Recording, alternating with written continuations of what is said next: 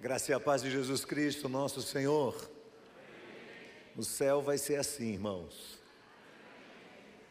Este ambiente de adoração, enquanto nós aqui estamos, é muito importante. Primeiro, porque nesse ambiente de adoração, o nome do Senhor é honrado. Jesus Cristo está sendo honrado neste lugar. Além disso, esse ambiente de adoração fortalece a nossa fé, porque nós nos unimos uns aos outros, nós levantamos as nossas vozes, e você sabe como às vezes é tão difícil adorar sozinho. Então nos unimos ao povo de Deus e adoramos e nos sentimos fortalecidos na nossa fé e dizemos ao Senhor canções tão lindas que retratam o sentimento e o pensamento que temos a respeito dele. Mas há uma outra coisa que acontece enquanto nós estamos adorando. Quando nós adoramos, as armas do inferno são depostas. E o império do mal não pode prevalecer contra aqueles que vivem no ambiente de adoração, por uma simples razão: Deus habita no meio dos louvores. Amém, meus irmãos? Queridos, sejam todos muito bem-vindos, aqueles que estão nos visitando, aqueles que estão na internet. É uma alegria muito grande recebê-los aqui para este momento tão especial de celebração. Eu quero apenas lembrar os irmãos que domingo próximo, esta semana, começam aí todas essas, essas programações do feriado de carnaval, essa confusão toda que gera na cidade, não é? essas festas, essa, essa, essa situação toda, e nós devemos estar constantemente em oração pelo povo de Deus, para que a igreja do Senhor seja fortalecida dentro da cidade.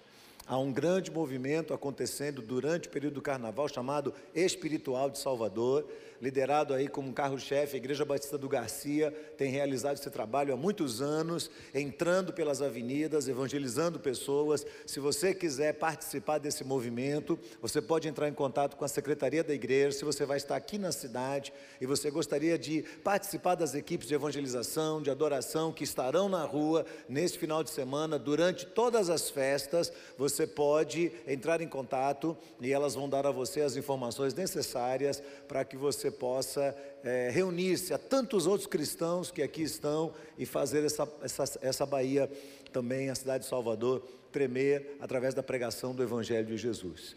Então lembre disso, por favor, estejam em oração. Aqueles que vão viajar, continuem orando a Deus pela nossa cidade, pelo nosso país. Você sabe que esse momento é um momento de grande batalha espiritual, de muitas pessoas que vão perder a chance de ouvir o Evangelho ou desviar-se daquilo que Deus tem ensinado e o caminho que Deus tem orientado, e muitos talvez se sintam muito compelidos a se envolverem nesse movimento e a entregarem o seu coração nele e ali acabarem perdendo grandes oportunidades de Deus. Então, por favor, ore a Deus, ore ao Senhor por isso, esteja em constante oração pelo nosso povo e pela nossa cidade. O que eu quero trazer aos irmãos hoje, eu relutei diante de Deus de trazer. E eu tinha um outro tema em mente, e por três vezes eu tentei enveredar pelo caminho, olhando para um texto bíblico e tentando trazer, e, e parece que Deus foi falando: não é isso, não é isso, não é isso. Até que eu me deparei com um texto que vou ler agora, e esse texto, que é o Salmo 32, chamou muito a minha atenção.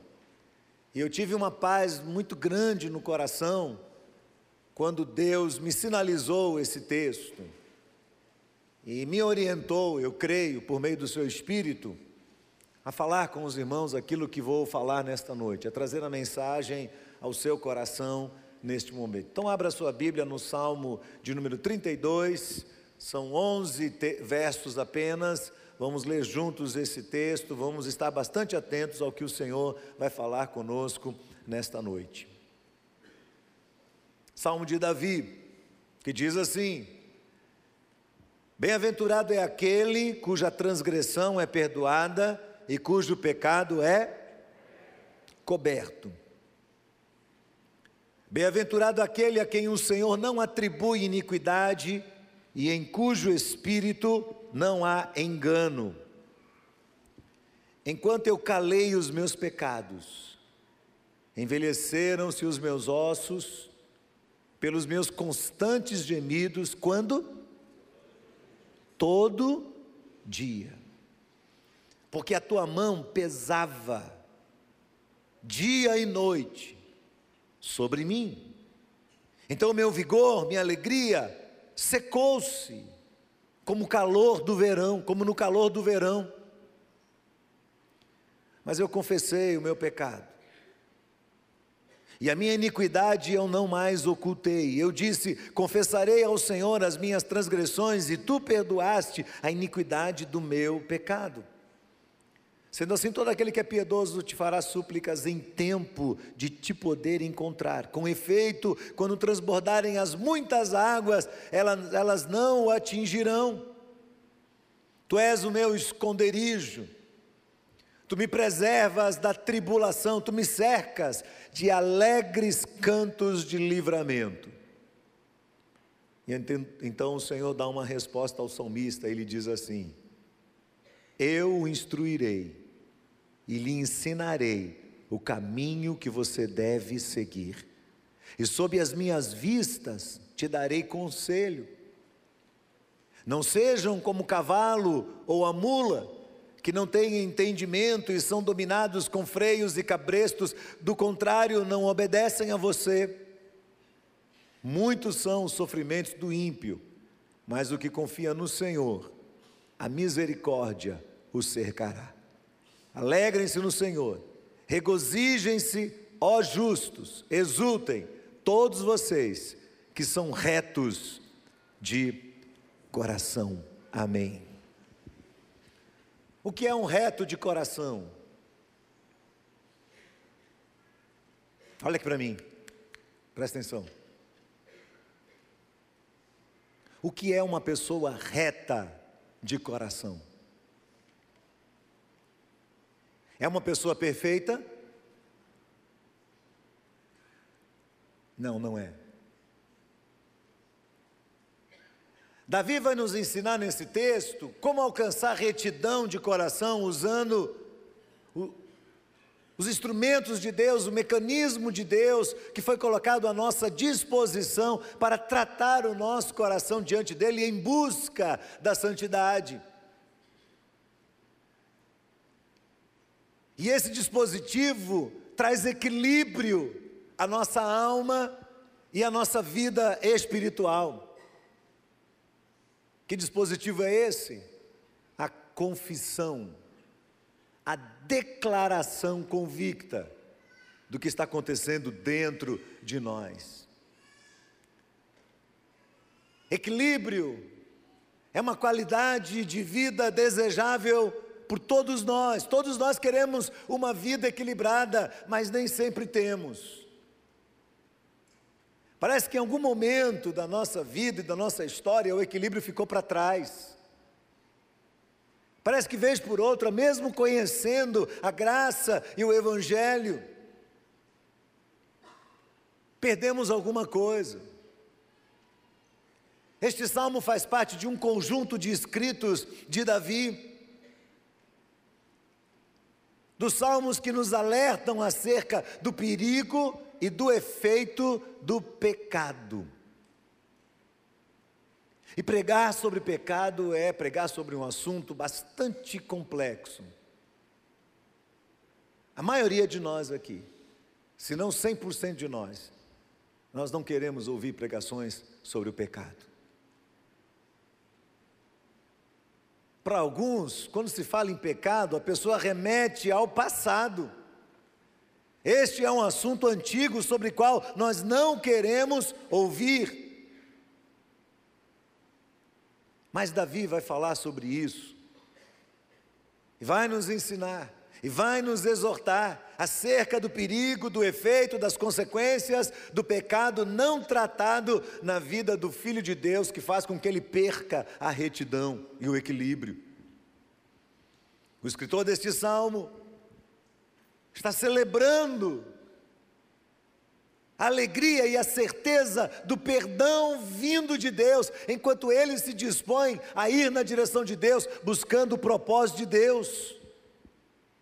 Eu penso, irmãos, que essas palavras retratadas no Salmo 32 e também no Salmo 51 passaram pela cabeça de Davi naquela semana em que ele passa caído no chão, com o rosto em terra, chorando diante de Deus, depois de ter sido flagrado pelo profeta Natan, por ter cometido um grave pecado, tomando uma mulher que não era sua mulher, deitando-se com ela, depois mentindo, depois assassinando o marido dela.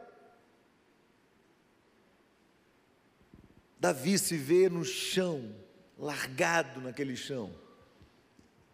E essas palavras foram passando na sua cabeça, palavras que ele escreveu mais tarde, e acredite nisso, essa experiência vivida por Davi se estende por vários anos da sua vida.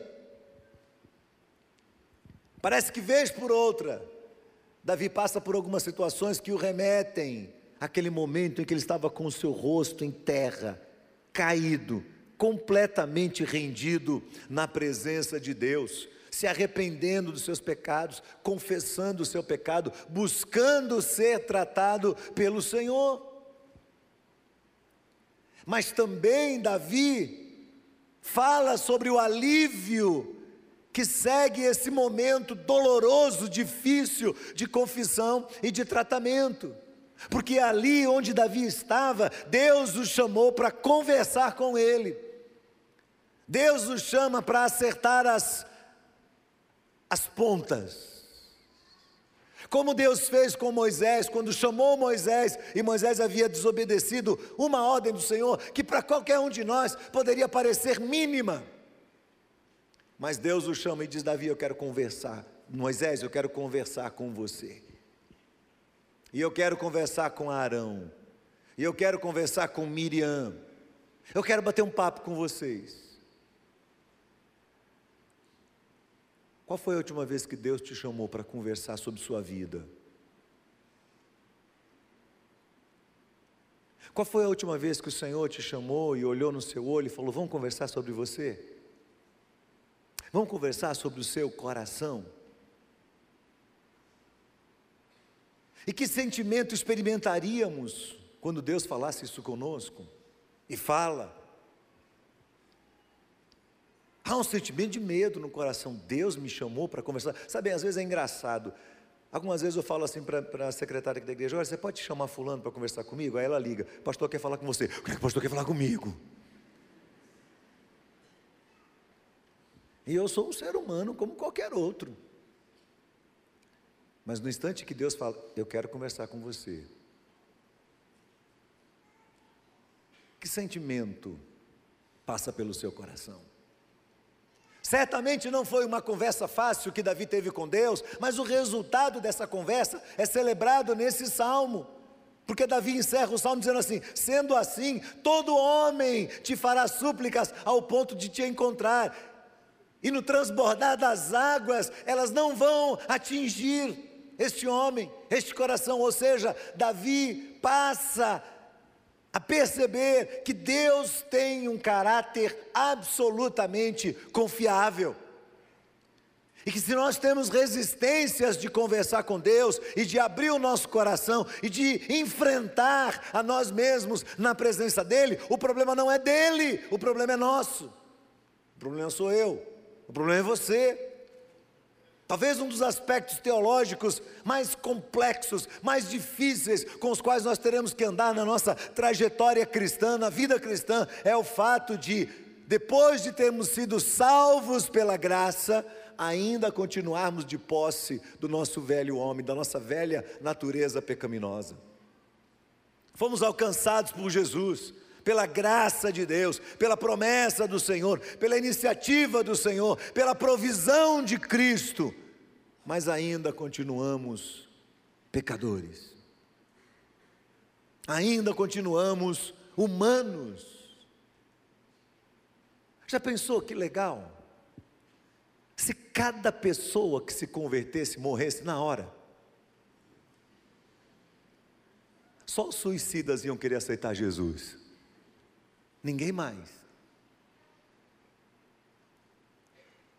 Você quer receber Jesus? O que, que vai acontecer? Quando você acabar de receber, você morre. Não, não quero não. Não quero não. Por outro lado, vários de nós já pensamos assim: meu Deus, por que, que eu fiz isso de novo?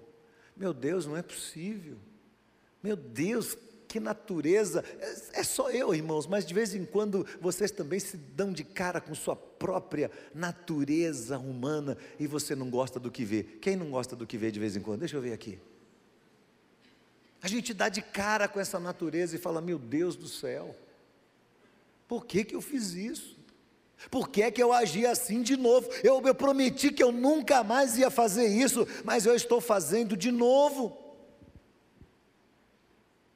E enquanto nós estivermos aqui de posse desse corpo mortal, continuaremos vivendo essas experiências, seremos atacados, seremos cercados pelos nossos próprios pecados, pelas nossas próprias tentações, pelas tendências do velho homem que está dentro de nós. Isso é um grande problema. No entanto, a problemática do pecado nos humilha diante de Deus, revela quem nós somos, de verdade, por dentro, retira as nossas máscaras e nos destitui de todo tipo de vaidade e de auto-reconhecimento, no meio de uma cultura que é absolutamente humanista, no meio de uma cultura que colocou o ser humano no centro de todas as coisas e que prega para você e para mim o tempo todo: você tem que ser valorizado, você tem que ser amado, você tem que ser colocado para cima, a sua autoestima é o seu Deus, a sua autoestima é a coisa mais importante que existe. O pecado vem e nos humilha e nos joga no pó. O pecado vem e revela quem nós somos por dentro. Essa relação, por vezes desastrosa com o pecado, requer de nós a prática diária, diária, da disciplina da confissão, do abrir os lábios e confessar do tratamento do pecado, diariamente. Você pode repetir isso comigo? Diariamente. Qual foi a última vez que você se viu ajoelhar diante de Deus, dizendo: Senhor, vamos fazer um checklist aqui da minha vida, da minha alma, do meu coração? Senhor, vamos enfrentar juntos aqui esse problema, me ajuda, por favor. Ó oh, Espírito de Deus, vem sobre mim agora e me ajuda a tratar o meu coração diante do Senhor. E eu vou ser sincero com o Senhor e vou abrir minha boca e vou contar tudo o que está acontecendo comigo, como o Senhor quer que eu abra e conte. Porque a confissão é a concordância com o Espírito Santo de Deus. A confissão acontece quando o Espírito convence o seu pecado, convence você do seu pecado porque é Ele quem nos convence do pecado, da justiça e do juízo. E no instante que o Espírito toca no seu coração, você coloca a sua mão no peito e diz: Eu não deveria fazer isso. E você aceita o que o Espírito está falando, e você diz: É verdade, Senhor. E você não faz ouvido de mercador, e você não se torna indiferente com a voz do Espírito de Deus, você ouve com clareza a voz do Senhor, e você realmente se arrepende. E depois disso, você se, se abre diante de Deus para tratar o que tem que ser tratado, da maneira como Deus espera que você realmente trate o que tem que ser tratado. Esta é a única forma, a única forma de começarmos a enveredar pelo caminho da retidão, dos retos. Esta é a única forma de trilharmos o caminho da santidade que Deus tanto almeja de nós. Note que eu não estou falando de salvação e não estou ameaçando ninguém aqui com perda de salvação, porque nossa teologia não nos permite crer nisso. No entanto, eu estou absolutamente convicto, e lendo o livro de Juízes, cada vez mais ainda, de que Deus tem uma vida extraordinária preparada para nós, com um propósito neste mundo, com uma missão clara e definida e Ele tem todos os recursos dele à nossa disposição para nos encher. Mas nós rejeitamos isso, nós fugimos disso, nós enveredamos pelo nosso próprio caminho, pela nossa própria história, pela nossa própria cabeça, nós fugimos do plano de Deus, às vezes saindo em busca da nossa própria estima pessoal, do nosso valor pessoal nos esquecemos O que é que Deus nos ensina na Sua palavra? Você pode ser salvo sim, e viver uma vida medíocre até o último suspiro sobre a face da terra. Você conheceu o Evangelho, você recebeu a salvação pela graça de Jesus, tão somente pela graça, não porque merecia, não pelas boas obras, para que você não se gloriasse, eu não me gloriasse. Você recebeu isso da parte de Deus, um passaporte para o céu. Mas a gente acaba vivendo uma vida medíocre todos os demais anos da nossa vida enquanto estamos neste mundo. Você sabe que o que eu estou dizendo de verdade, e é verdade, o que eu estou falando aqui, porque todos os dias da nossa vida, nós ofendemos a Deus com algum pecado, de qualquer sorte, nós desonramos o nosso Deus. Todos os dias nós cedemos algumas das nossas fraquezas de diferentes maneiras. Todos os dias nós fazemos isso. O apóstolo Paulo, quando lidava com os seus sentimentos interiores, fazendo uma análise criteriosa do seu próprio coração e observando as suas tendências, ele afirma algo de si mesmo, que ele escreve na carta aos Romanos porque bem sabemos que a lei é espiritual, mas eu, porém, sou carnal, vendido à escravidão do pecado. Quem? O apóstolo Paulo. Vendido à escravidão do pecado. Porque nem mesmo compreendo o meu próprio modo de agir, pois eu não faço o que prefiro, e sim o que detesto.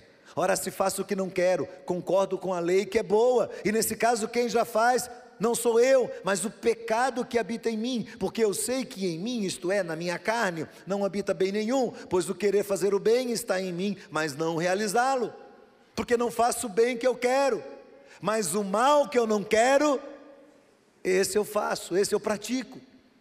E se faço o que não quero, já não sou eu quem faz, mas sim o pecado que habita em mim. Assim encontro esta lei, que quando eu quero fazer o bem, o mal reside em mim, porque segundo o homem interior, tenho sim prazer na lei de Deus, mas eu vejo nos meus membros outra lei, que guerreando contra a lei da minha mente, me faz prisioneiro da lei do pecado, que está nos meus membros. E a conclusão que ele chega, Paulo olha para si mesmo, ele não diz: a culpa é da sociedade, porque estou sendo vitimado por ela. A culpa é daqueles que me rejeitaram e me abandonaram no passado. A culpa é do meu pai e da minha mãe, que não souberam construir a minha estima pessoal. A culpa é dos meus pais, que não me deram a criação que eu precisava ter para ser um homem equilibrado hoje. A culpa é da minha família. A culpa é dos meus amigos. A culpa foi da namoradinha que me rejeitou. A culpa é dos outros. Não! Paulo olha para si mesmo e diz: miserável homem que eu sou. Miserável homem que eu sou. Quem me livrará do corpo desta morte?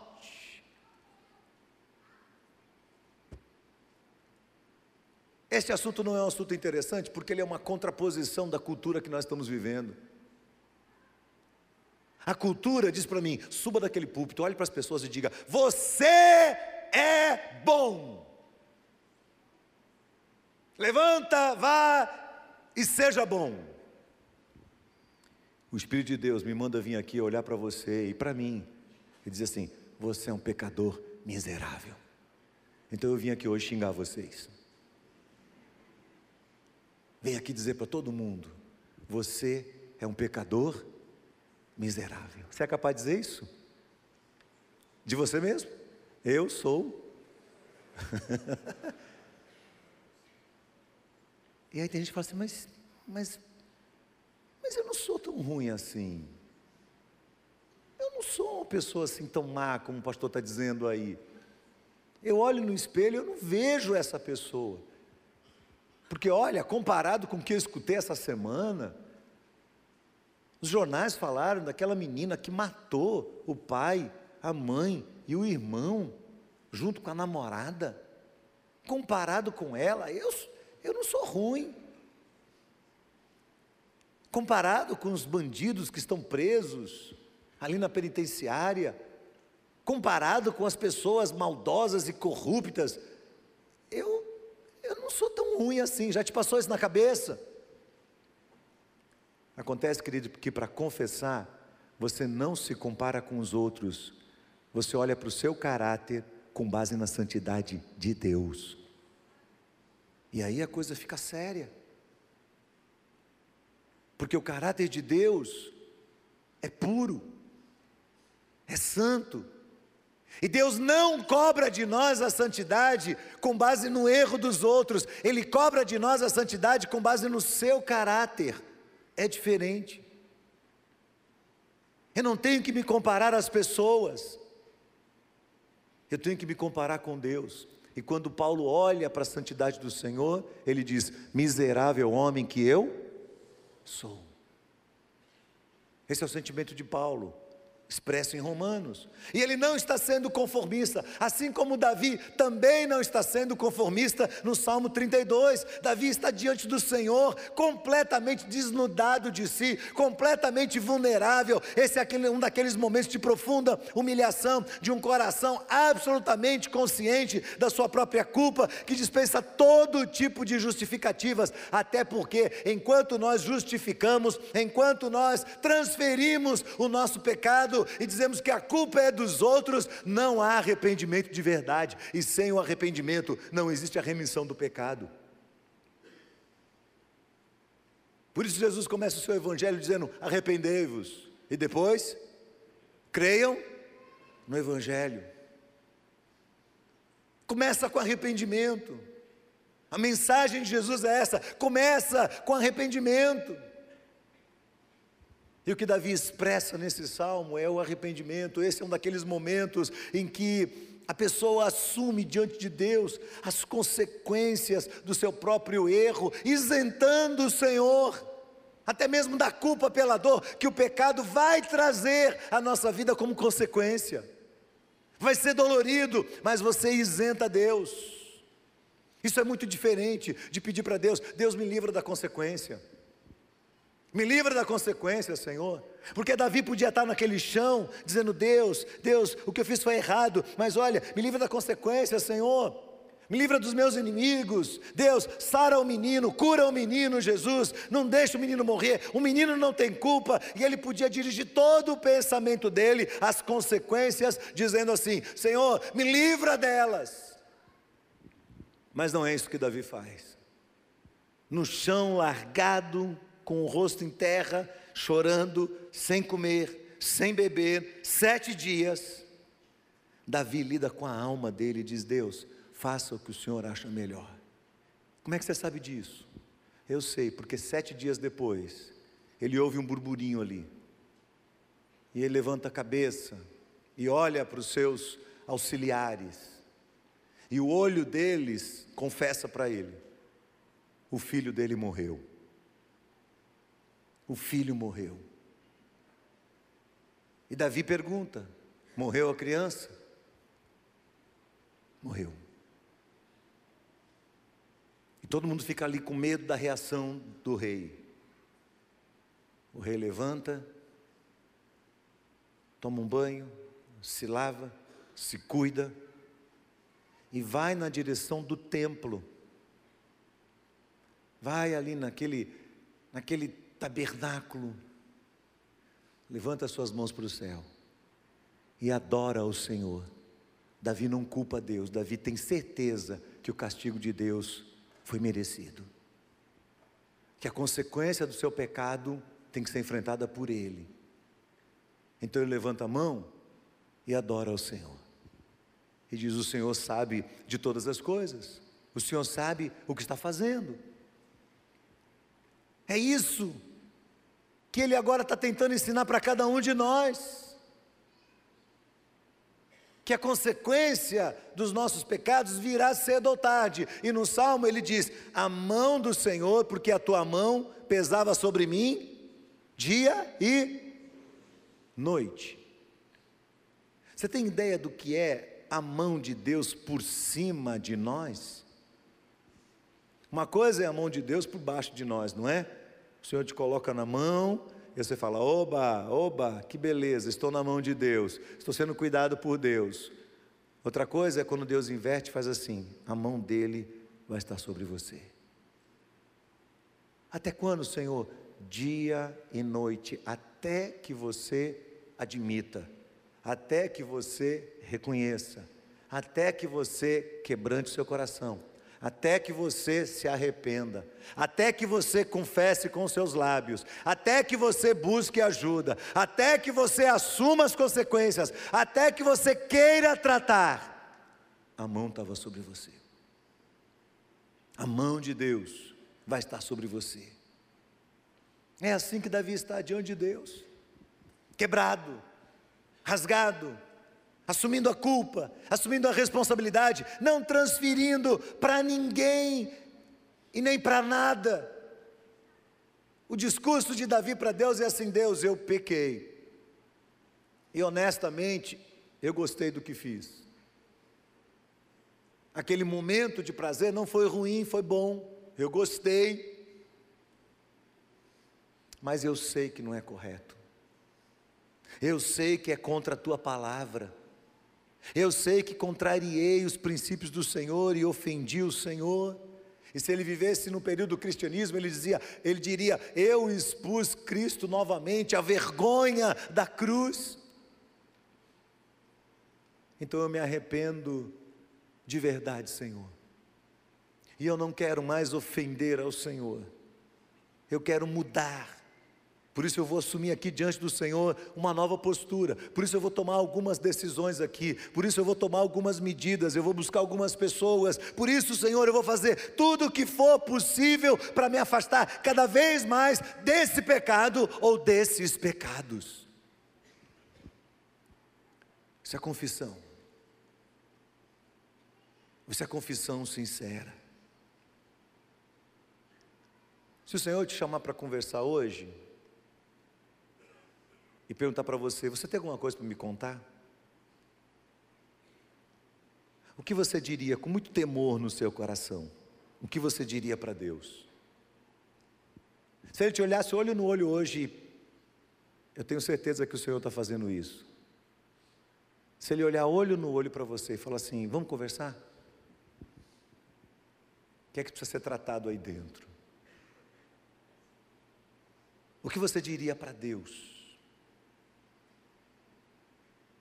Quais são os nossos pontos fracos?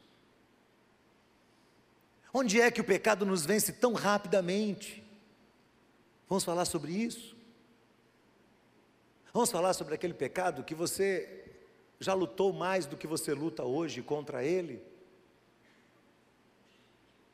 Vamos falar daquelas coisas que estão guardadas dentro de nós e que às vezes a gente minimiza e acha que elas são tão, tão desnecessárias, tão sem importância, que a gente não chora mais e não, e não vai mais à presença de Deus para encarar e dizer: o Senhor tem razão, a tua palavra continua sendo a tua palavra. Até porque a gente se compara com os outros, a gente encontra a gente na nossa percepção mais ímpia do que nós, mais violenta do que nós, pior do que nós, ruim, e a gente se compara com elas e parece que o pecado vai esvaziando o peso no nosso coração e a gente não liga mais para isso. Qual é o pecado que você confessaria hoje para Deus? Seria o egoísmo? De estar vivendo uma vida própria, do seu jeito, sem dar satisfação para ninguém, achando que você precisa estar sobre as pessoas e às vezes tratando mal aqueles que estão, na sua percepção, abaixo de você. Seria a impaciência? Oh, meu Deus, como eu lido com a questão da impaciência o tempo todo? O tempo todo. Quando a palavra diz você tem que ser paciente, eu digo eu não quero ser. Eu não quero ser paciente. Eu quero atropelar as pessoas. Eu quero passar por cima delas. Eu quero tudo rápido. Eu quero no meu tempo.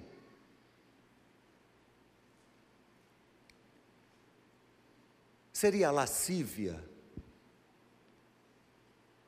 os pecados que envolvem a sensualidade, o desejo sexual, que às vezes deturpam nossa cabeça, que às vezes mudam nosso pensamento, que mudam a ordem natural estabelecida por Deus na Sua palavra.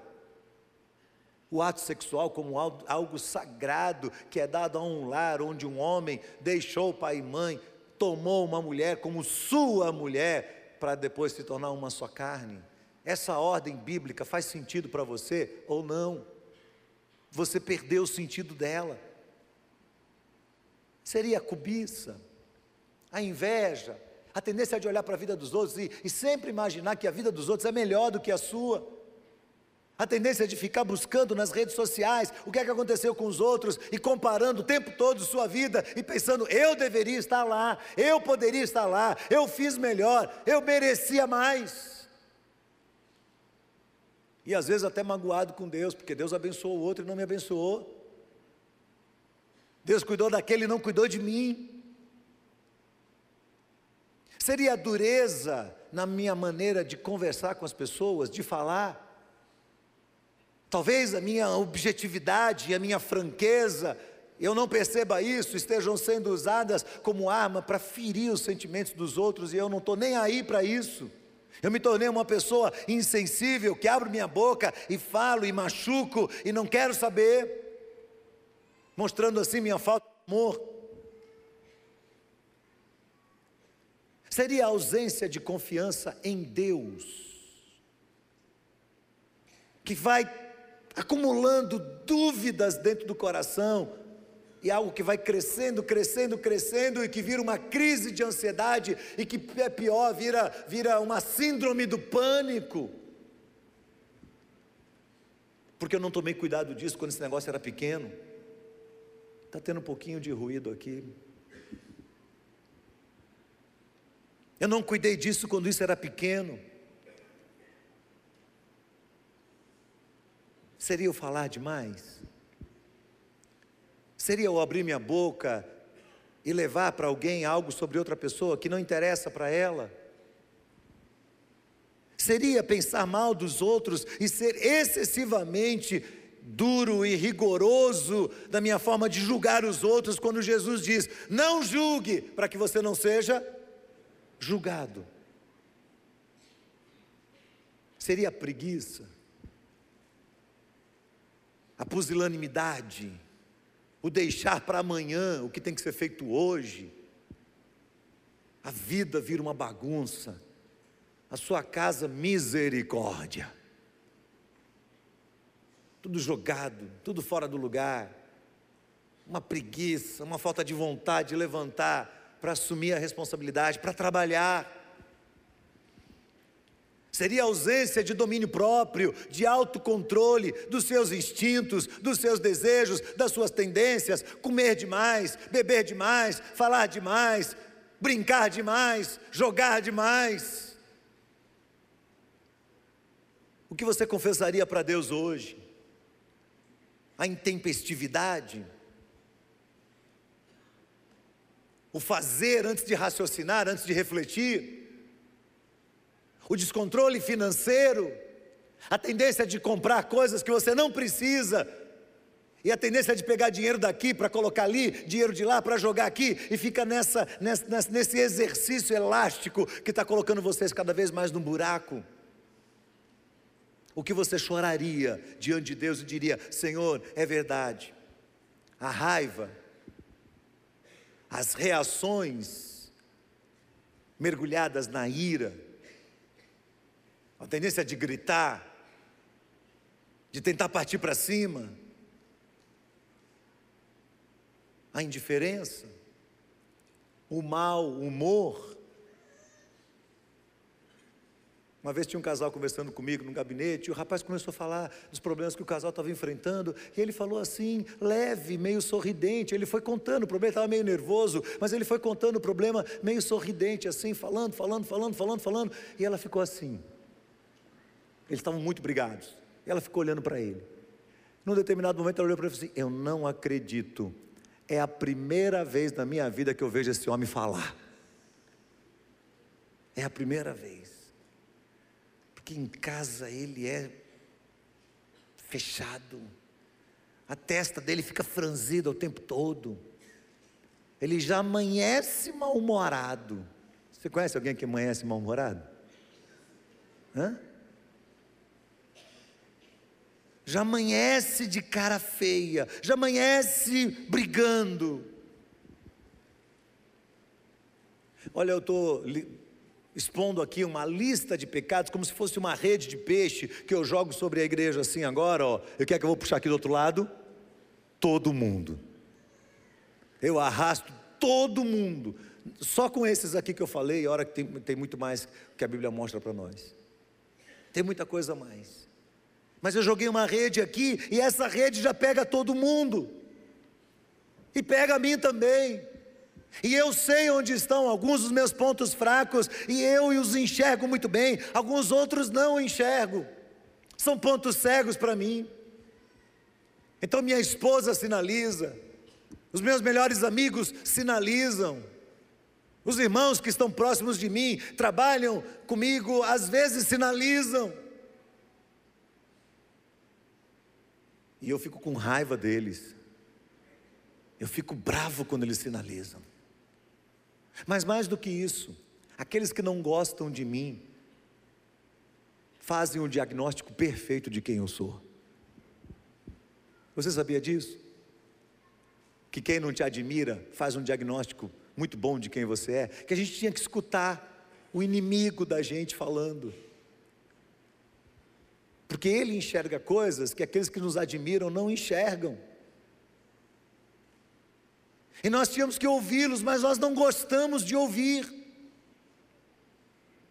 Davi traz nesse, nesse salmo uma clara distinção entre o pecado, quando o pecado acontece apenas como um acidente,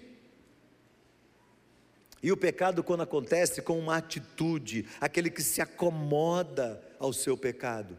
Sabe aquela pessoa que diz assim, mas pastor, eu sempre fui assim, minha vida toda, é assim que eu falo, é assim que eu ajo, é assim que eu penso, eu sou sempre assim, eu sou sempre assim, eu nasci assim, vou viver assim, você sempre assim, Gabriela.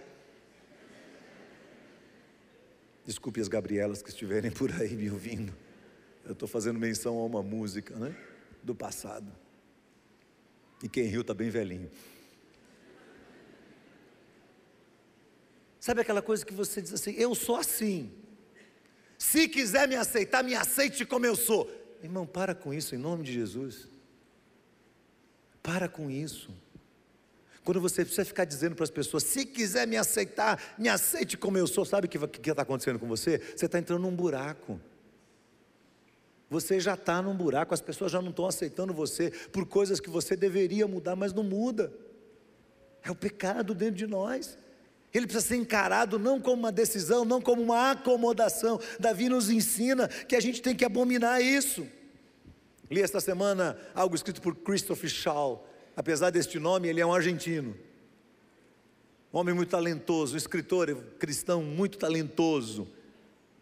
E lendo seu livro, ele diz: O Senhor conhece o coração teimoso e obstinado do ser humano. Ele sabe que muitos dos nossos pecados são resultado da ignorância não são resultado da ignorância, mas sim da rebeldia de decisões deliberadas. É quando você diz assim: ah, eu sei que o pastor prega sobre pecado, eu sei que a igreja prega sobre pecado, eu sei que a Bíblia ensina sobre pecado, mas eu não estou tão ruim assim, então eu vou viver minha vida desse jeito mesmo. E Davi se utiliza, irmãos, de uma alegoria, no Salmo é usada uma alegoria que vem da própria boca de Deus para uma comparação, para mostrar como em determinadas ocasiões nós agimos para com o Senhor. Dois animais, um cavalo e uma, diga, mula. Quem já montou cavalo aqui? Eu sempre digo que a Ibanha é uma guia de caipiras, ninguém acredita, né? Olha só o tanto de gente que monta o cavalo aqui. Mas quem já montou uma mula aqui? Aê, muito bem. Tem uma diferença em montar cavalo e montar mula. Eu lembro uma das primeiras experiências que eu tive com um cavalo. Eu estava no seminário, fui com os amigos meus visitar o sítio do pai de um deles. Chegamos lá e tinha uma criação de cavalos. E eu, alguém disse: Vamos andar de cavalo? Eu disse: Vamos. E aí o rapaz que, que era lá do sítio, dono do sítio, falou assim: Você sabe dominar um cavalo? Eu disse: Sei, claro. Claro que eu sei, né? Metido que só, sei. E aí ele percebeu que eu não sabia, e ele pegou o cavalo mais desobediente que tinha lá. E me deu, falou: vai com esse, esse é bom. Eu subi no cavalo, todo cheio de pose, não sabia nem segurar o rei direito. Peguei e tal, e falei: vamos embora? E ele não foi para lugar nenhum. E aí eu, embora? Nada. O rapaz chegou e falou assim: vá. Deu um tapa nele, ele saiu disparado. E aí ele pegou uma estrada e começou a correr. Aí eu comecei a correr, correr, correr. Falei, vem cá, você está indo aonde? E ele começou a correr, correr, correr. E eu falei, ei, para, para. E aí comecei a puxar aquele negócio. E eu não sabia como é que ele parava. Agarrei na crina dele e gritei, para. E ele não parava. Eu fui ficando com medo e assustado. E ele correu, correu, correu, correu. Lá adiante, ele chegou assim. Ele começou a andar devagar. Entrou pelo meio do mato. Tinha uma árvore. E na árvore, um galho bem grosso da árvore, da altura dele. E ele foi assim, bem devagar, foi andando, andando, andando, andando. E eu vendo o galho se aproximar e dizendo: Para, para, para, para. Ele passou reto. E eu bati naquele galho, me estatelei no chão. E levantei bem rápido para meus amigos não verem. Às vezes a gente age assim com Deus, como um cavalo, cheio de vontade própria, intempestividade. Eu vou servir a Deus. No dia seguinte está fazendo coisa que não deve. Outras vezes a gente age como mula. E a mula tem uma característica. Quando a mula diz assim, eu não vou sair daqui, ninguém me tira, sabe o que, que acontece? Ninguém tira. Já viu gente assim? Vou ficar aqui. Irmão, aí não é bom para você. Vou ficar aqui. O que é que o pastor pregou hoje? Me fala, porque eu vou fazer tudo ao contrário do que ele falou. Sabe aquela pessoa assim? Eu estou quase dizendo que algumas esposas falam: Meu marido, pastor.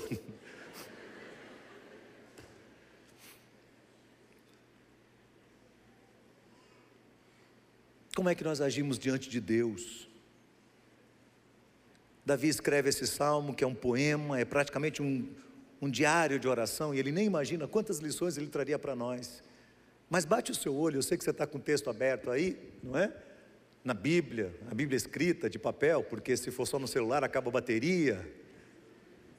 Então, veja que coisa linda a sequência dele. Quais são as lições que ele ensina para nós? Primeiro, verso 1 e 2, ele diz assim: ser abençoado, ser perdoado é uma bem-aventurança. Vamos repetir isso? Ser perdoado por Deus é uma bem-aventurança. O que é uma bem-aventurança? É uma vida feliz. Ah! Você correu tanto atrás da felicidade, eu agora vou ser feliz. Ótimo, que boa decisão.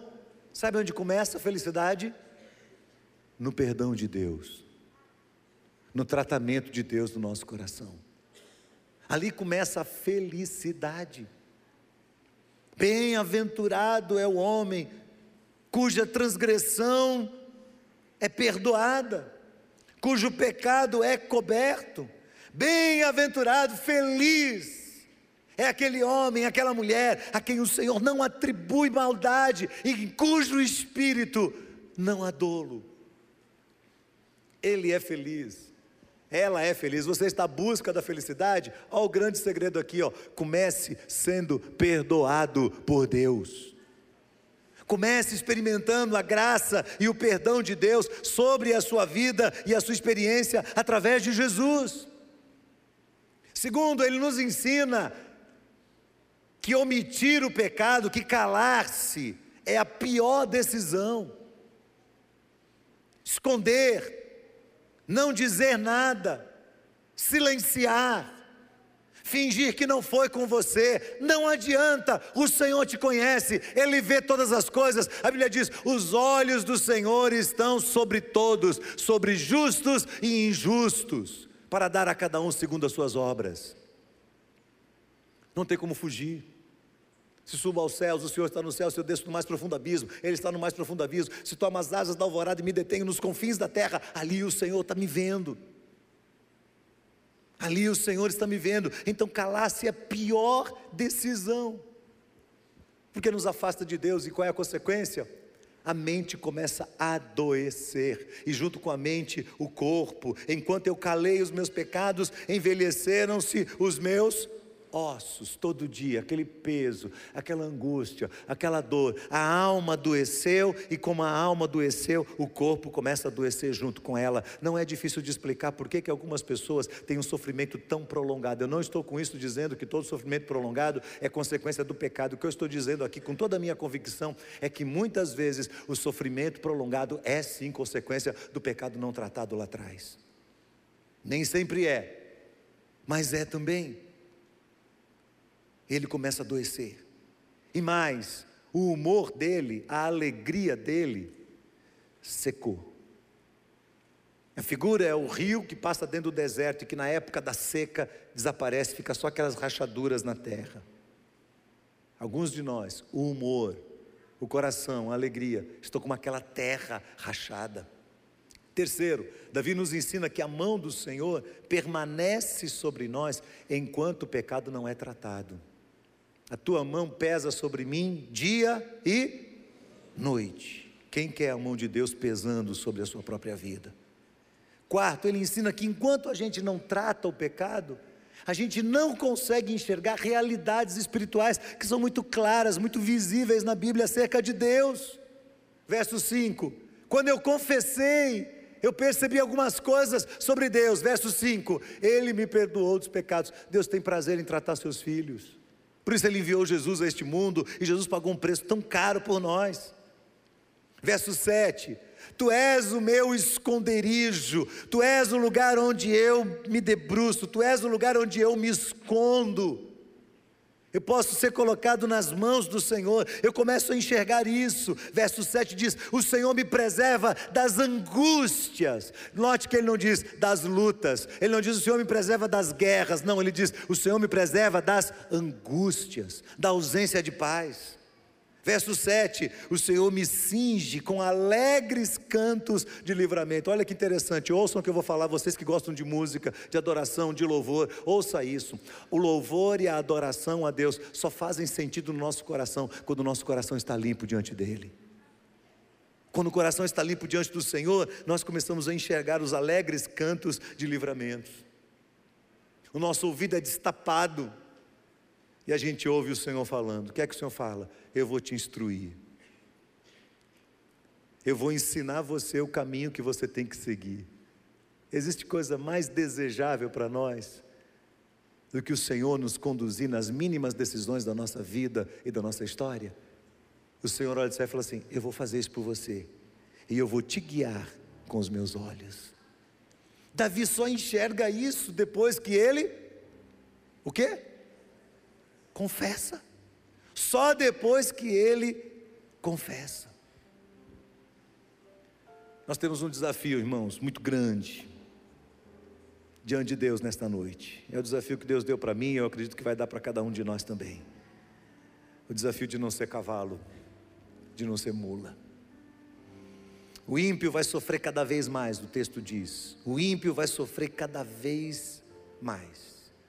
Mas nós não precisamos agir como ímpio, porque o justo será cercado da misericórdia de Deus. Alegrem-se no Senhor, regozijem-se os justos, exultem todos vocês que são retos de coração. O reto de coração não é o perfeito. O reto de coração é aquele que se enfrenta, o reto de coração é aquele que faz raio-x de si, é aquele que não tem medo, que não se esconde, é aquele que não, não, não, não, não se preocupa de estar num ponto de vulnerabilidade, de serviço, da sua, da sua autoimagem ser destruída por todos, contanto que ela seja analisada e cuidada por Deus. Não interessa o que as pessoas pensam, eu quero saber o que Deus pensa sobre mim. Permita que a sua vida seja equilibrada pelo Senhor. Tenha um coração ensinável. Tenha um espírito humilde Seja mais manso diante de Deus. Trate o pecado por mínimo que for, por mínimo que for. trate com rigorosidade o seu pecado, não o dos outros. Trate o seu pecado com rigorosidade. Por mais simples que for, trate com rigorosidade. Peça ajuda. E tenha humildade quando essa ajuda vier. Tenha humildade para aceitar ajuda. Não tome a forma do pecado, não se conforme ao pecado, não se conforme a essa geração, não se conforme com este mundo, não se acomode, não considere o pecado como algo normal, só porque todo mundo faz. Não ache que ele não é danoso para você, não queira viver anos da sua vida debaixo da poderosa mão de Deus, trazendo castigo sobre você, porque ele ama você. Se Deus não te amasse, ele não te corrigiria, ele ia te abandonar à sua própria sorte. Queria que a equipe da adoração estivesse aqui. Queria que você abaixasse sua cabeça, fechasse seus olhos e que esse momento nós encerrássemos este culto num tempo de profunda devoção ao Senhor, de adoração ao Senhor. Que Deus possa estar nos abençoando, irmãos. Que a palavra de Deus possa fluir dentro de nós.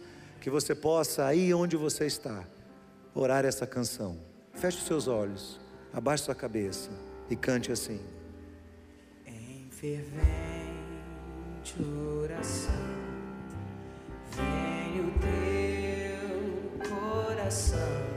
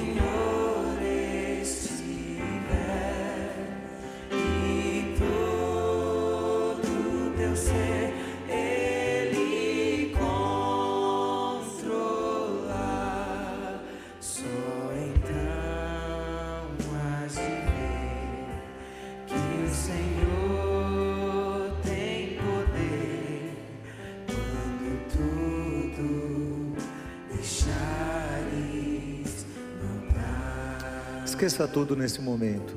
Esqueça tudo, esqueça você mesmo. Sem coloque o seu pensamento, centre-se no seu próprio coração e peça para o Senhor: Senhor, sonda o meu coração em nome de Jesus. Sonda o meu coração. Vê se há em mim algum caminho mau, Senhor. Guia-me pelo caminho eterno. O que é que o Espírito de Deus está falando com você hoje? Que tem que ser tratado no seu coração. Que você tem resistido que tem sido sinalizado por pessoas que amam você ou por pessoas que não gostam de você. O que é que o Senhor já vem falando com você há um tempo? O que, que tem se transformado num pecado escravizador na sua vida? Em algo recorrente, que você nem confessa mais porque você acha que isso não te afeta e você, sem perceber, não enxerga que a mão de Deus tem estado sobre você. Se o Senhor está te chamando para uma conversa hoje, se Deus falou com você e você tem algo a confessar diante dele, humildemente, onde você está, fique de pé. Não porque as pessoas estão ficando, mas porque você olhou sua alma e você disse: Deus, trata comigo, trata comigo. Eu quero ser trabalhado pelo Senhor, eu quero ser perdoado pelo Senhor, eu quero deixar de lado esses pecados, eu quero tratar meu coração diante do Senhor. Se esse é o momento, se Deus está falando com você, aproveite essa oportunidade, porque nós temos um Deus fiel, nós temos um Deus que pagou um alto preço para que nós pudéssemos ser lavados dos nossos próprios pecados, irmãos. Não é admissível sermos cristãos e conservarmos raiva no nosso coração. Não é admissível sermos cristãos e não temos força necessária para perdoar as pessoas, porque a palavra diz: você tem que perdoar como eu te perdoei. O Senhor está nos perdoando nesta noite. O Espírito de Deus está aqui neste lugar, trazendo perdão, alívio e transformação no coração de muitos aqui. Esta noite é uma noite especial de cura e de transformação. Não é porque eu estou falando, não, é porque a palavra do Senhor está dizendo. Enquanto debaixo da mão de Deus, da disciplina de Deus, os nossos olhos, nossos ossos vão envelhecendo. Mas quando a gente confessa, a gente admite, a gente percebe que Deus está nos instruindo, que Deus está nos guardando, que Ele está falando conosco, que Ele está dirigindo as nossas decisões. Oh, louvado seja o nome do Senhor. Fala com o Senhor agora, onde você está. Fala para Ele, Senhor, eu venho diante do Senhor em fervente oração. Diga isso para Ele agora. Confesse a Ele os seus pecados. Olha aí no seu coração que o Espírito falou que tem que ser tratado. Diga para Deus: Deus é verdade. É verdade. Eu quero mudar em nome de Jesus. Diga isso para o Senhor hoje, meu irmão. A minha alma se junta à sua em oração. Eu quero colocar você diante de Deus em oração. Então não tenha medo de dizer, Senhor, eu preciso desse tratamento do Senhor. Eu preciso, Senhor. Se você está aqui esta noite e você ainda não recebeu Jesus Cristo, não entregou a Ele o seu coração, ou você é um crente em Cristo Jesus e você está afastado de Deus, hoje nós queremos orar por você e os pastores estarão aqui à frente. E neste culto, no final deste culto, você vai sair do seu lugar. Eu queria pedir que os pastores viessem para cá neste momento e você vai vir aqui à frente, você vai se unir a um dos pastores e dizer: Ore por mim nesta noite. Por favor, ore por mim. Eu quero acertar minha vida com Deus. Eu quero colocar o meu coração diante do Senhor. Hoje à noite, Deus está estendendo diante de você uma grande oportunidade e Ele quer transformar a sua vida. Ele quer perdoar os seus pecados. Ele fez isso na cruz do Calvário. E agora você precisa render-se ao amor de Deus e dizer: Eu recebo, eu aceito o amor de Deus. Então não fique no seu lugar. Não fique no seu lugar. Vem aqui à frente, os pastores estão aqui e você vai se unir a um deles e vai dizer: Por favor, ore por mim, em nome de Jesus.